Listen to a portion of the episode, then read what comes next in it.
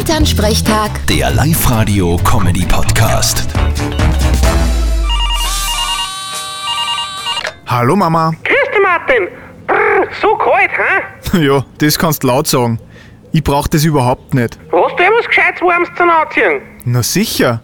Ich hab meine lange Unterhosen vom Bundesheer, meine alten Bundesheersocken und genug Pullovern. Und hast du einen Haum auch? Weil ich glaube, ich hab dich schon gefühlt 20 Jahre nicht mehr mit einer Haum gesehen. Ich hab schon eine Hauben, aber die kann ich nicht aufsetzen. Da haut's mir ja meine Frisur zusammen. Ma, der Herr Obereitel.